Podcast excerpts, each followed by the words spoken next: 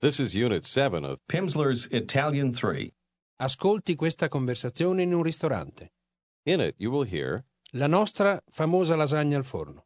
which means our famous baked lasagna. Ascolti bene. Buonasera, vorrebbe vedere il menù? Sì, per favore. Vorrei il menù e la lista dei vini. Subito, ecco a lei. Grazie mille. Che cosa mi raccomanda questa sera? Le raccomando la nostra famosa lasagna al forno. Allora la voglio certamente ordinare. Una lasagna al forno e da bere? Eh, scusi, non capisco. Vorrebbe bere qualcosa? Ah, sì, un po' di vino, per favore. Le raccomando una bottiglia di Brunello di Montalcino. Ma una bottiglia è un po' troppo per me.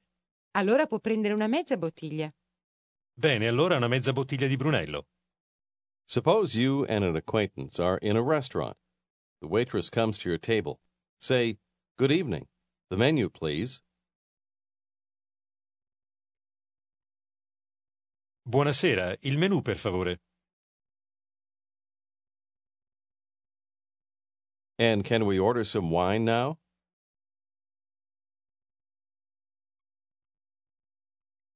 E possiamo ordinare del vino adesso?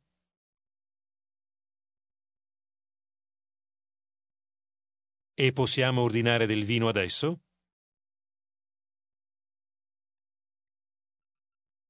The waitress says, Certainly. Here is the wine list.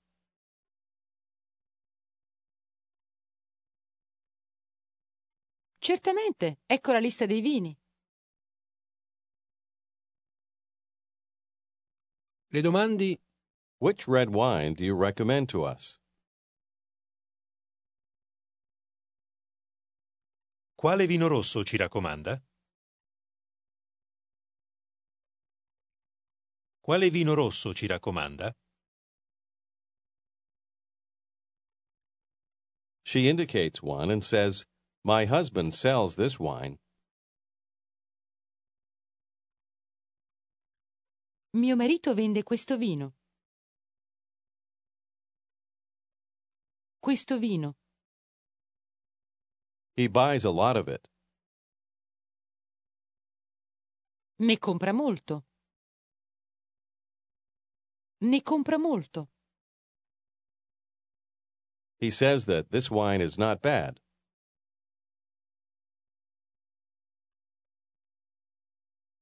Dice che questo vino non è niente male. That's why I recommend this wine to you.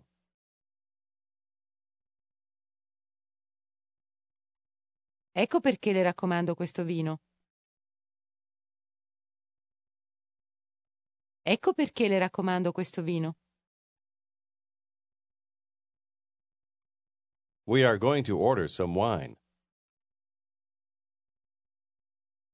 Ordiniamo del vino. Ordiniamo del vino. We would like to order this wine.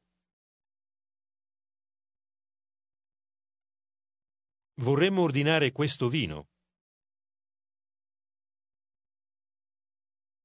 Vorremmo ordinare questo vino. And two lasagna, please. E due lasagne, per favore. No, wait. No, aspetti. No, aspetti.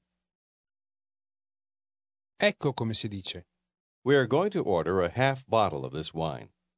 Ascolti e ripeta. Ordiniamo una mezza bottiglia di questo vino.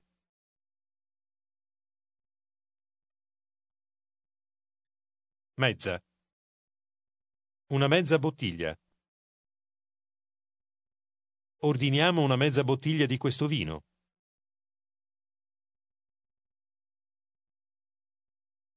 Come si dice? A half bottle of wine. Una mezza bottiglia di vino. Dica We would like to order a half bottle of this wine.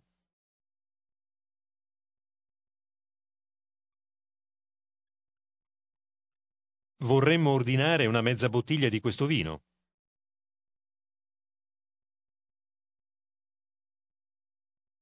And after the lasagna,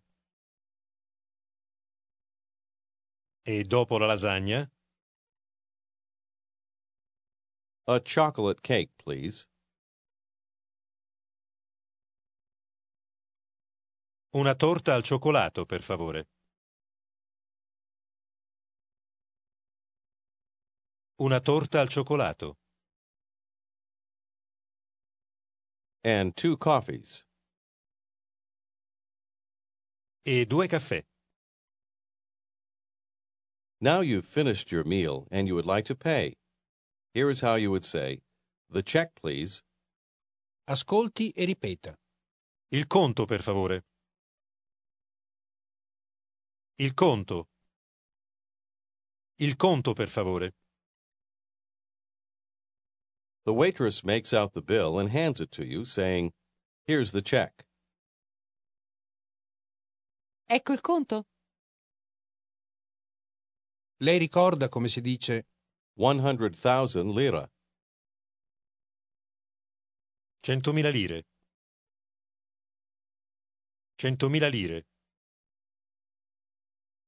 You read the check. It says 142,000 lira. 142.000 lire. 142.000 lire. As the tip is included, you round the figure up to 150 to show you like the service. You pay her saying 150 and thank you very much.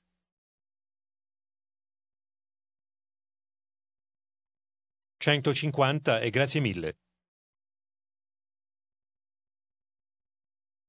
150 e grazie mille.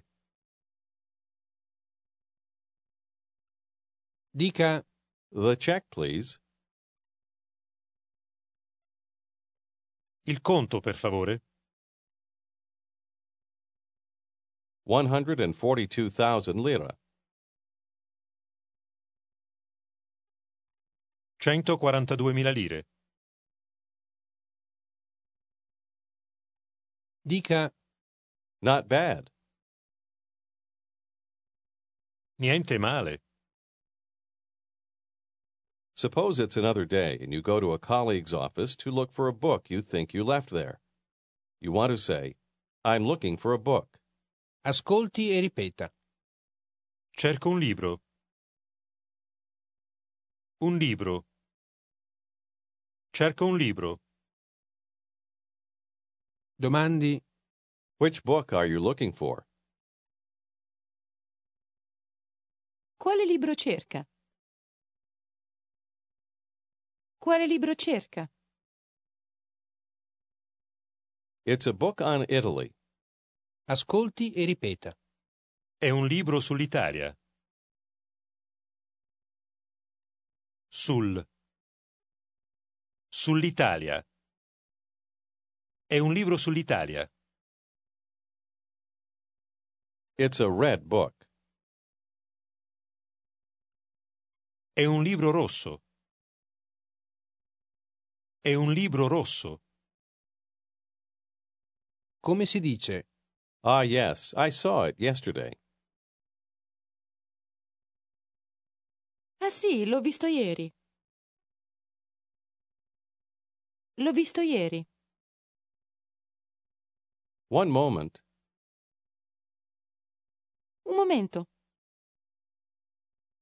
Yes, here's the book. Sì, ecco il libro. Sì, ecco il libro. ecco come si dice On the table. in italiano. Ascolti e ripeta. Sul tavolo. Un tavolo. Sul. Sul tavolo. On the table. Sul tavolo. Sul tavolo. Dica Table. Tavolo. Tavolo.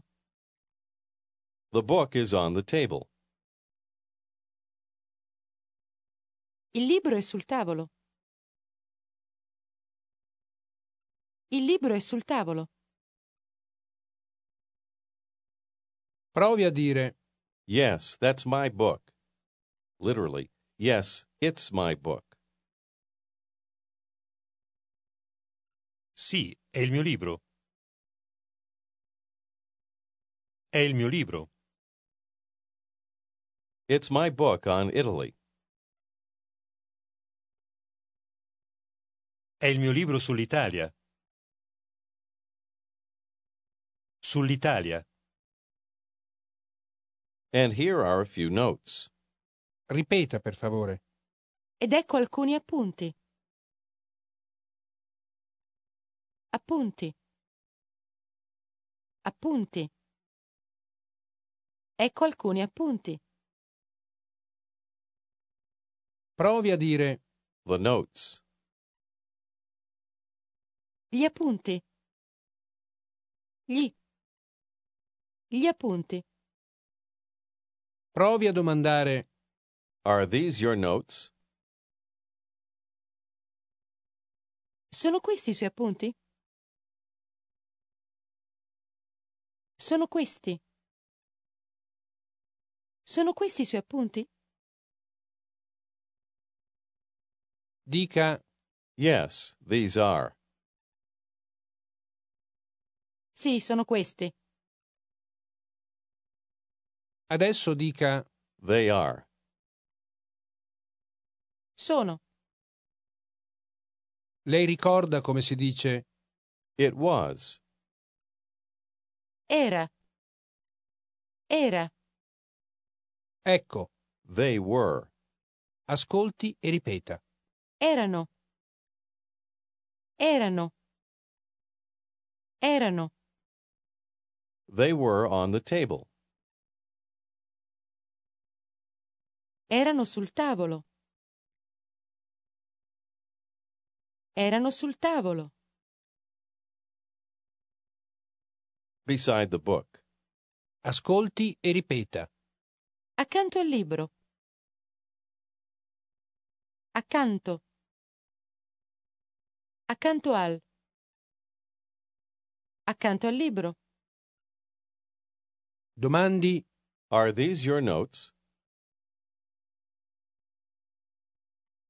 Sono questi i suoi appunti? Sono questi i suoi appunti? Beside the book. Accanto al libro. Al. Accanto al libro. risponda I don't know. Perhaps. Non lo so, forse. dica The notes. Gli appunti. Gli appunti. Can you show me the notes, please?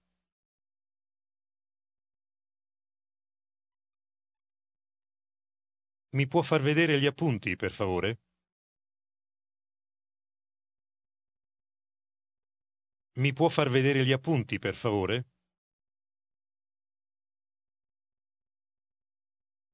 dica They were on the table beside the book.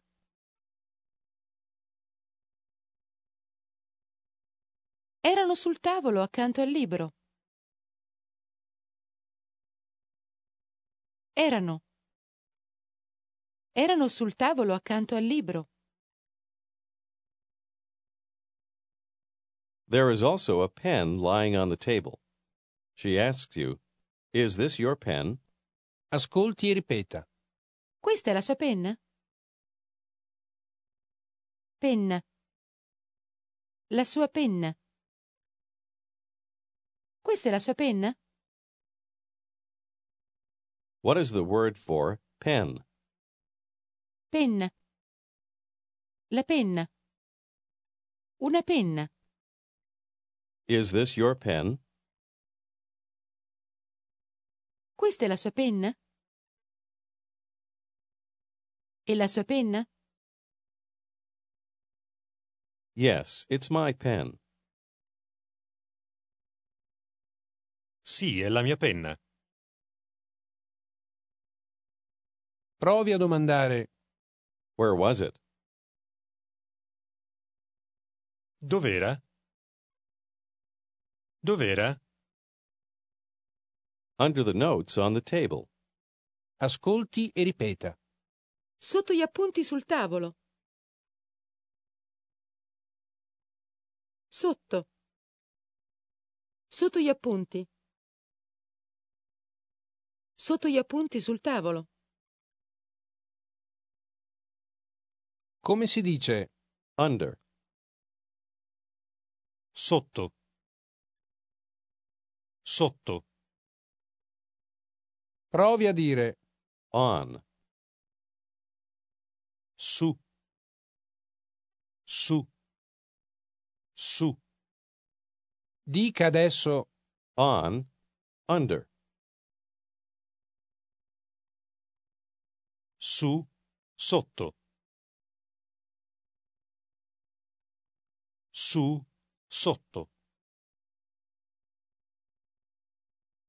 domandi Where was it? Dov'era? Dov'era? On the table. Sul tavolo. Il tavolo. Sul tavolo. Under the table. Sotto il tavolo. Sotto. Sotto il tavolo. Provi a dire The pen was under the notes.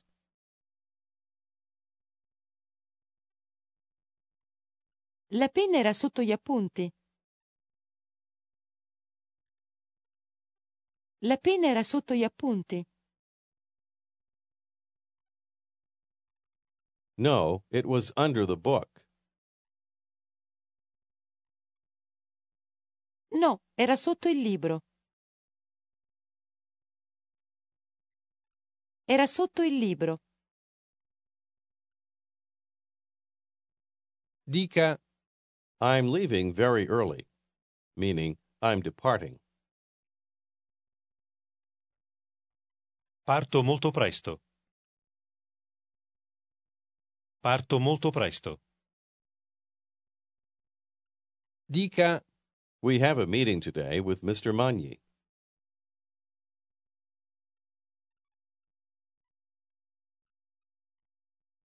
Abbiamo una riunione oggi con il signor Magni.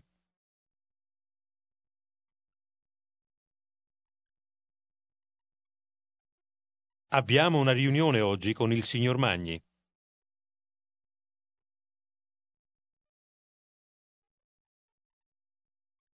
la sua collega dice Yes, this morning at 10 o'clock.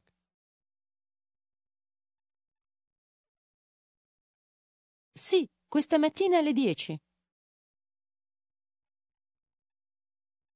What does Mr. Magni do? Meaning, what is his profession? Che cosa fa il signor Magni? Che cosa fa? risponda He's an engineer in an American company in Milan.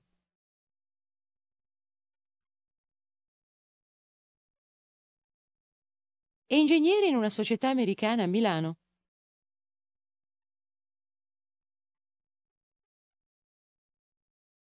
Pointing to her notes, she says, Here are the notes for the meeting.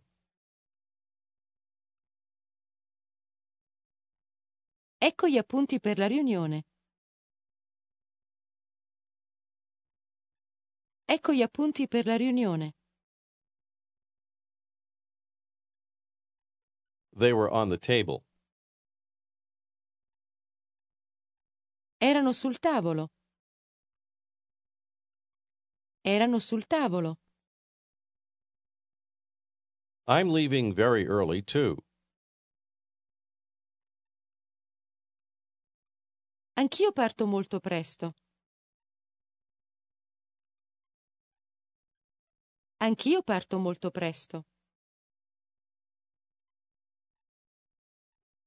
Dica Is that so?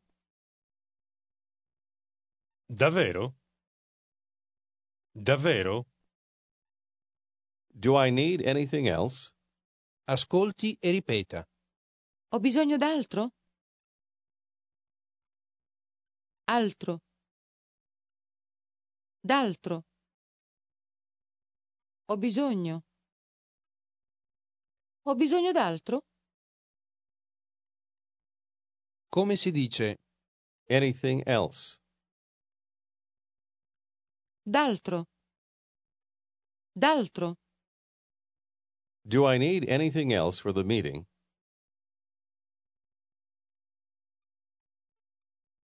Ho bisogno d'altro per la riunione? Ho bisogno d'altro per la riunione? No, that's everything. No, è tutto. Tutto. È tutto. Dica Okay then. I'll see you soon. D'accordo allora, a presto.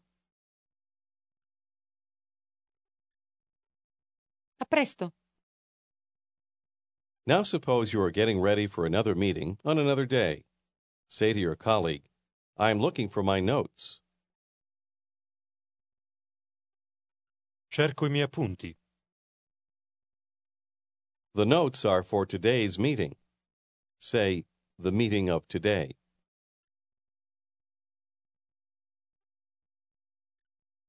Gli appunti sono per la riunione di oggi.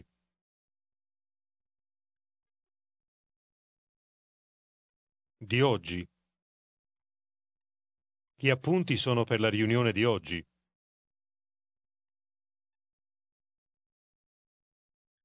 Domandi, Have you seen them? ascolti e ripeta. Li ha visti? Li ha visti? Li ha visti? Domandi, Have you seen them? Li ha visti? risponda, No, I haven't seen them.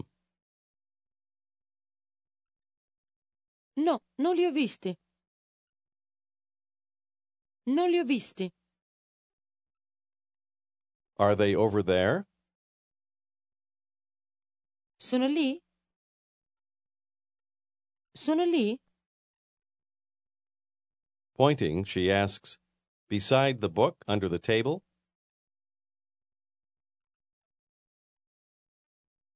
Accanto al libro sotto il tavolo? risponda, No, the notes under the table. No, gli appunti sotto il tavolo. Are not my notes. Non sono i miei appunti. dica, They were on the table beside the book yesterday.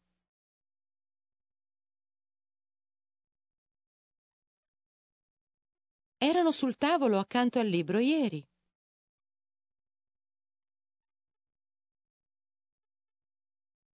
Erano. But then, where are my notes today?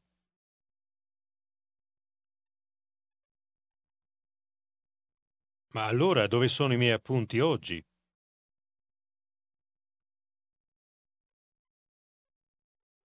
domandi, Are these your notes? Sono questi i suoi appunti? Sono questi i suoi appunti? Ah, yes. Where were they? Ah sì, dov'erano? Ah sì, dov'erano? dica, They were on the table beside the book.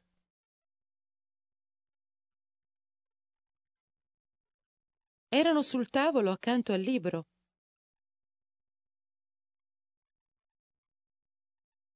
Now imagine you're in a restaurant with a colleague. You've finished your meal. How do you ask the waiter for the check?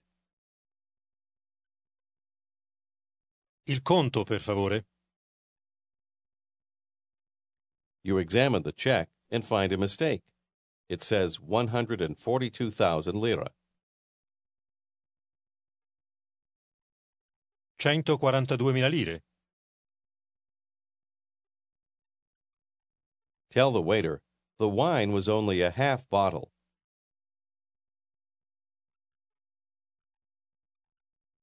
Il vino era solamente una mezza bottiglia.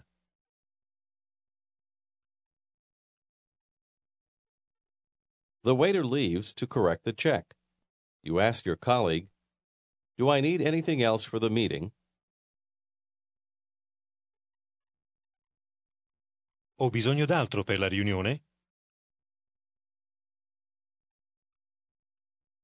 Dica I don't know. Non lo so. dica You know that we have a meeting. Sa che abbiamo una riunione. very early tomorrow morning. Molto presto domani mattina. Molto presto.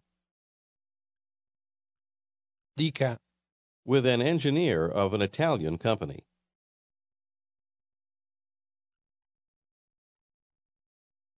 Con un ingegnere di una società italiana.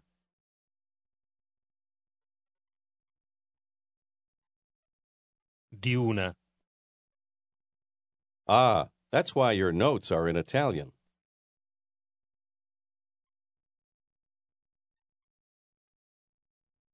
Ah, ecco perché i suoi appunti sono in italiano.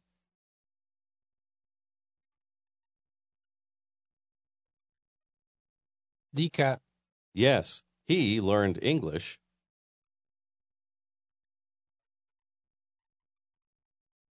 Sì, lui ha imparato l'inglese.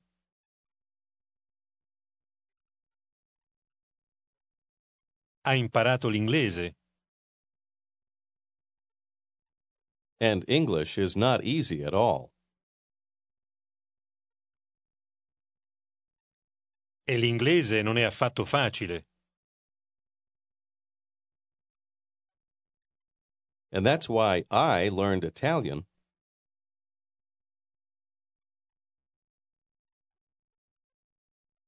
Ed ecco perché io ho imparato l'italiano.